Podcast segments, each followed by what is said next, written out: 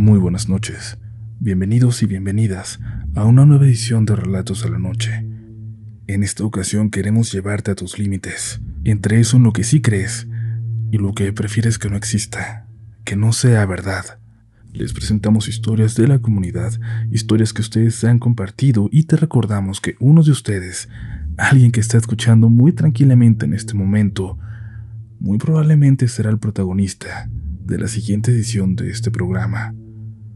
Ya lo sabes, es hora de apagar la luz, de ponerte cómodo y dejarte llevar. Mi nombre es Uriel Reyes y tú ya estás entrando en Relatos de la Noche.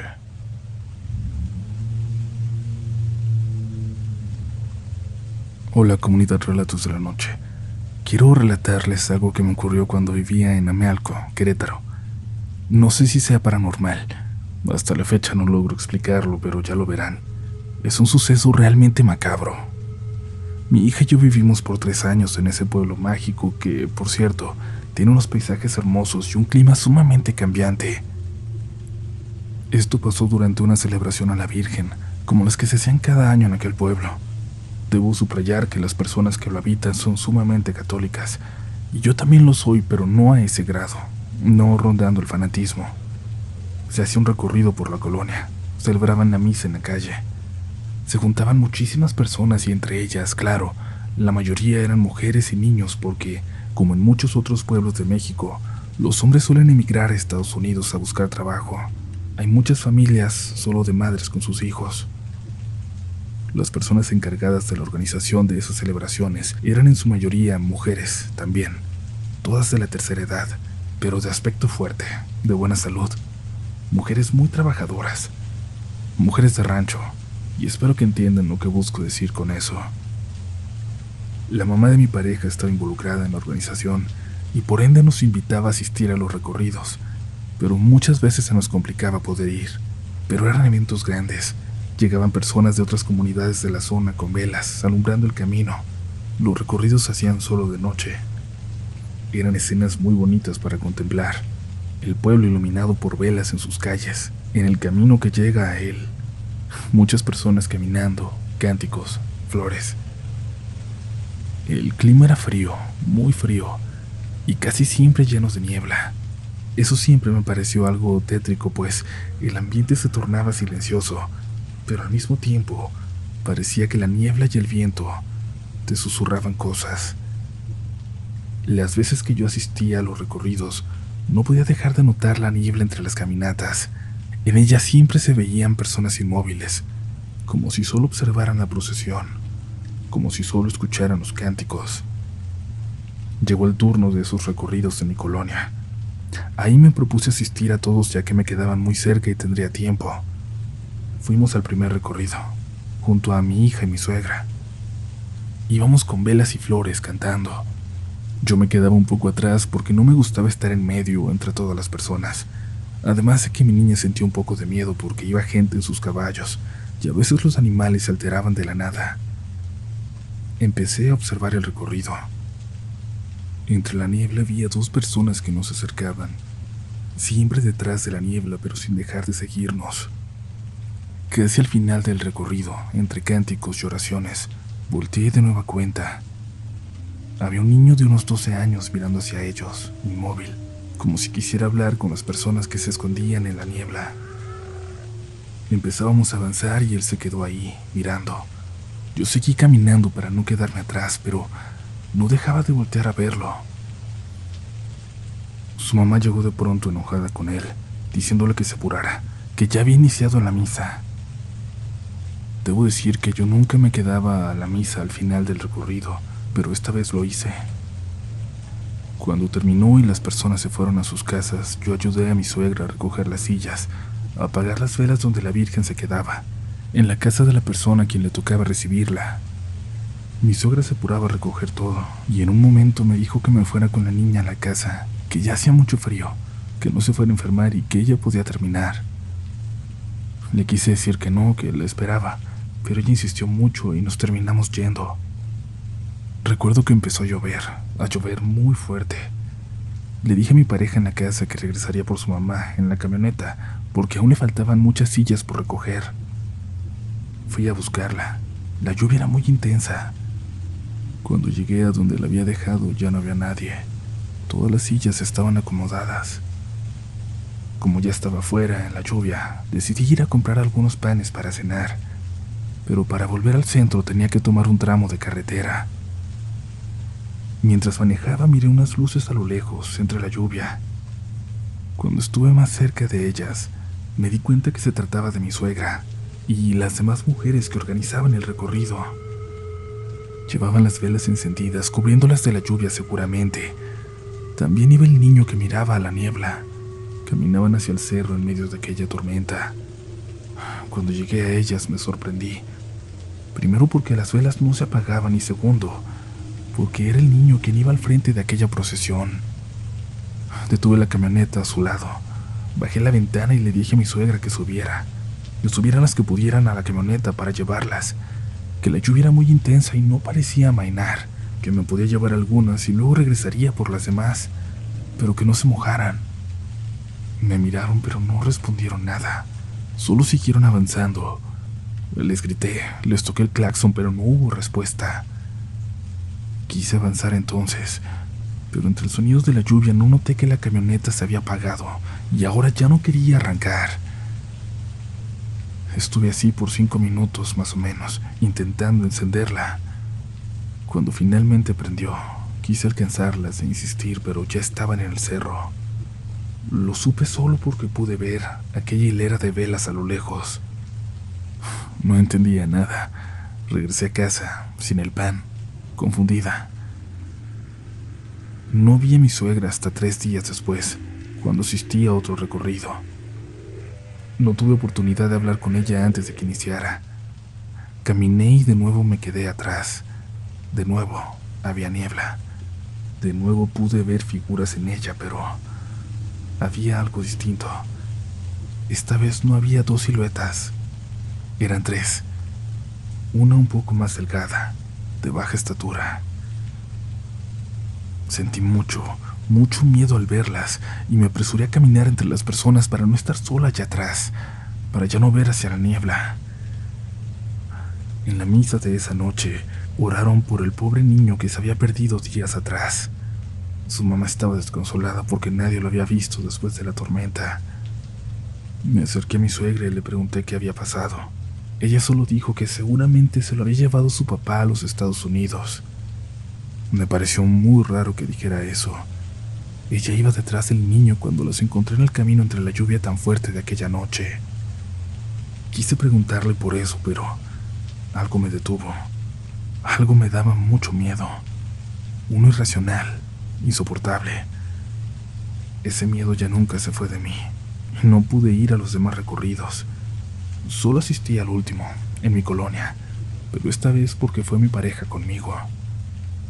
Me dio más confianza ir con él. Íbamos detrás de las personas porque él llevaba su caballo. En él llevaba a mi hija. Yo iba con mi sobrina a su lado. Esta vez no me atreví a mirar hacia atrás, hacia la niebla. Ese día era tan frío y la niebla tan espesa que apenas si se podía caminar. En algún momento mi hija tiró su gorrito y yo lo fui a buscar. Mi sobrina me señaló que se había quedado tirado atrás. Yo no alcanzaba a verlo, pero caminé para entrar en la niebla y encontrarlo. Levanté la mirada de pronto y ahí, entre ella, logré ver cinco siluetas, apenas visibles. Una de ellas me llamó por mi nombre. Corrí hacia mi pareja muerta de miedo. Le dije que me quería ir, que tenía demasiado frío. Él respondió que sí y nos llevó a casa. A los pocos días me enteré de que había dos chicas desaparecidas, una de ellas de tan solo 16 años. La otra había dejado a su bebé. Los vecinos decían que se habían ido con muchachos, pero yo nunca pude dejar de pensar en esas dos nuevas siluetas que vi en la niebla. Hola comunidad, este relato no es mío, me lo contó una chica de 13 años, prima de la niña a la que cuido. Ella tiene tres, vive con sus tíos y sus primos. Menciono la edad, 13, 9 el otro niño y 3, para que los imaginen solos por un momento, cuando cae la noche. La casa donde viven es de dos pisos, rodeada de terrenos de cultivo. está en una zona donde han pasado un sinfín de tragedias, desde un incendio que cobró la vida de muchas personas hasta los muertos que dejó y sigue dejando la problemática del robo de combustible. Por si fuera poco, dos cuadras antes de llegar a su casa, se encuentra un templo ocultista que tiene pintado en su fachada un ojo enorme encerrado en un pentagrama. Más arriba de la casa hay un Hawaii donde realizan sus rituales. Y ahora, supongo, no resultará tan extraño lo siguiente. Según me contó, aquella tarde se habían quedado solos. La primita dormía en la parte de arriba, mientras los otros dos niños cenaban abajo. De repente, la jovencita escuchó que alguien gritaba su nombre. Parecía la voz de su papá, pero en un tono más grave. Intentó ignorarlo. Era demasiado extraño. Prefirió pensar que era su imaginación, que había confundido un sonido a lo lejos, pero volvieron a llamarla. Dos veces más. La última fue la que la aterró, porque la voz era molesta y porque la escuchó dentro de casa, en el segundo piso. Escucharon pasos arriba, escucharon cómo movían cosas. Recordaron que la niña estaba allá arriba y decidieron subir los dos, armados con lo que encontraron alrededor. Creían que había entrado algún ladrón y estaban dispuestos a defenderse. Antes de subir acomodaron las sillas en el comedor, fuera del pasillo por si tenían que correr. Subieron con todo el miedo del mundo a sus espaldas. La jovencita revisó toda la planta de arriba, pero no había nadie. Y notaron entonces que la niña estaba sentada en su cama, mirándoles. Les preguntó quién estaba hablando tan feo, que la voz la había despertado, que estaba muy asustada. Escucharon ladridos de perros desesperados, la joven se asomó por la ventana y vio a dos perros desconocidos ladrando frente a la casa. Y todo estaba por empeorar, porque ahora escuchaban que alguien estaba moviendo cosas en la parte de abajo. Se escuchaba un escándalo. Decidieron bajar los tres juntos y ver qué sucedía. ¿Quién estaba ahí? Se encontraron las sillas del comedor desacomodadas, diferentes por completo a como las habían dejado.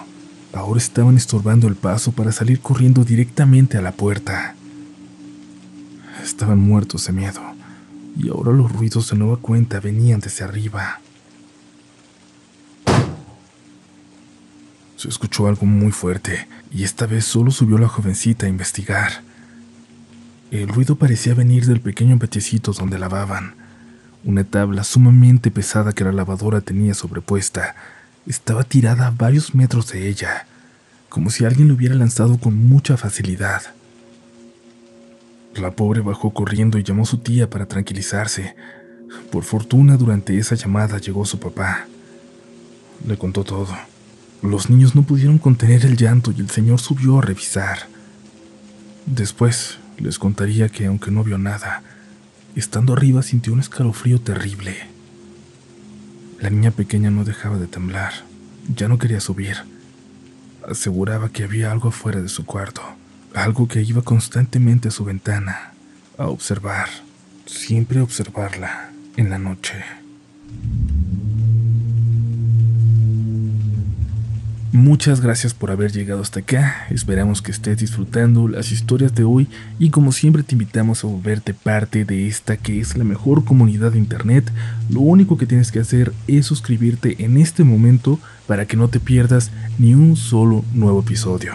Recuerda que si entras a rdlnoficial.com vas a encontrar mucha información sobre todo lo nuevo en este proyecto, que es mucho, un formulario para dejarnos tu historia y te invitamos también a seguirnos en tu red social favorita, Twitter, Instagram, TikTok, en todas partes estamos como RDLN oficial. Mis redes son Upolch también en todas partes, pero ahora, ahora es momento de continuar, que aún quedan historias esta noche. Hace poco estaba escuchando el episodio llamado Lo que reveló la Ouija y me fui a sentar al comedor. Ahí estaba mi papá, comiendo y acompañándome. Empezó a escuchar también. De pronto me dijo que el susto sería para quien hiciera preguntas parecidas. Le pregunté de qué estaba hablando y me dijo que él tenía también experiencias con la Ouija. Mi papá tiene muchas historias paranormales, así que le pedí que me contara estas. Tenía dos, de hecho, sucedidas hace ya 50 años en Veracruz. En la primera iba la tercia infernal, los tres mosqueteros, como mi papá y sus dos mejores amigos se hacen llamar. Me ayudaré de eso para darles apodos en esta historia y no utilizar sus nombres reales. Mi papá no sabe si podrían molestarse si se cuenta la historia, si la llegan a escuchar, aunque claro, sabrán que se trata de ellos. Los llamaremos Portos, un chico de Alvarado, Aramis de Tuxpan y mi papá, Atos de Pánuco. Estaban platicando en un parque con una amiga suya cuando se acercó otra joven, amiga de ella. La invitó a su casa pues era su cumpleaños y se preparaba una fiesta, y la joven respondió que no porque estaba con sus amigos. Ella le dijo que los llevara, que era una fiesta, que no habría problema. Y así mi papá y sus amigos acompañaron a su amiga a la casa de la chica. La fiesta estaba buena, la estaban pasando bien, pero pasado un rato y algunos juegos se quedaron sin mucho que hacer. Empezaron a pensar en qué más podrían hacer para seguir divirtiéndose, cuando la chica de la fiesta dijo que tenía una ouija, que podía sacarla y podían jugar. Hubo reacciones de miedo. Le dijeron que no jugara con eso, pero la amiga de mi papá dijo que Aramis sabía mucho del tema. Y sí, él sabía un montón. Sacaron la ouija y Aramis la tomó. Les dijo que tenía que ser con dos manos, que serían la suya y la de mi papá. Y lo más importante de todo, las preguntas tienen que ser mentales, no pronunciadas en voz alta, para que nadie pensara que el otro movía el puntero. En cuanto hicieron la primera pregunta, la Ouija se movió. Sí. La chica del cumpleaños, quien había hecho la pregunta, respingó. Pensó en una nueva, en una segunda. La respuesta fue dos. Mes. La joven estaba pálida. Todos se imaginaron lo que había preguntado. La mamá, que estaba cerca, se dio cuenta de lo que pasaba y caminó hasta ellos. ¿Qué fue? Le preguntó a su hija, notablemente molesta. Ahorita te digo, mamá. ¿Qué fue? Vente para acá. Se llevó a su hija a otra habitación y se escuchó una cachetada, seguida de un grito de la muchacha y luego un regaño largo de la señora.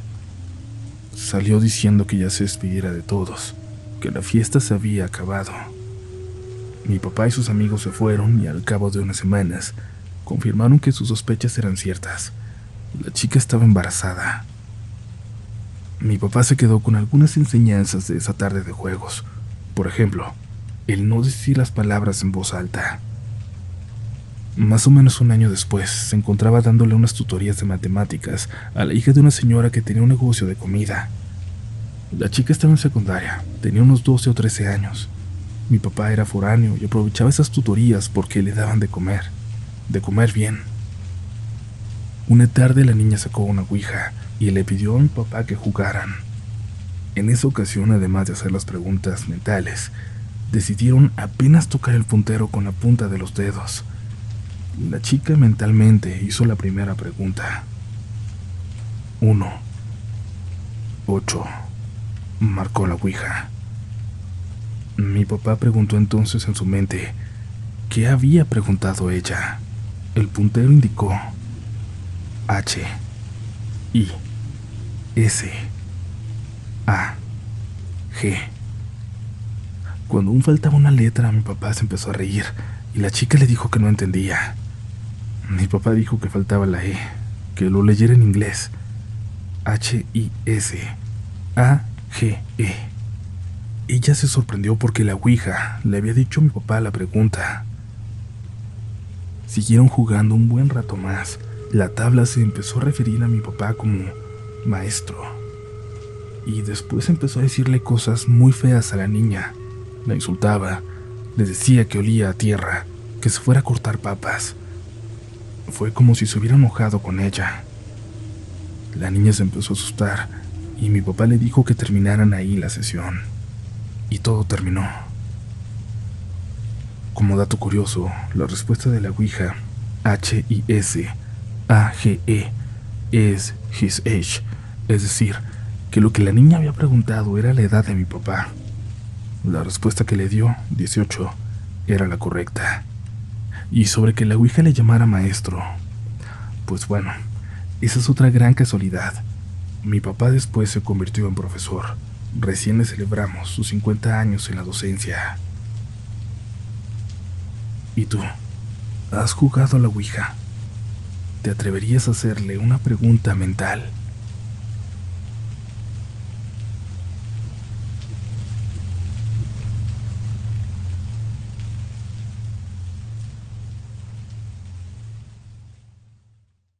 ¿Quieres regalar más que flores este Día de las Madres? The Home Depot te da una idea.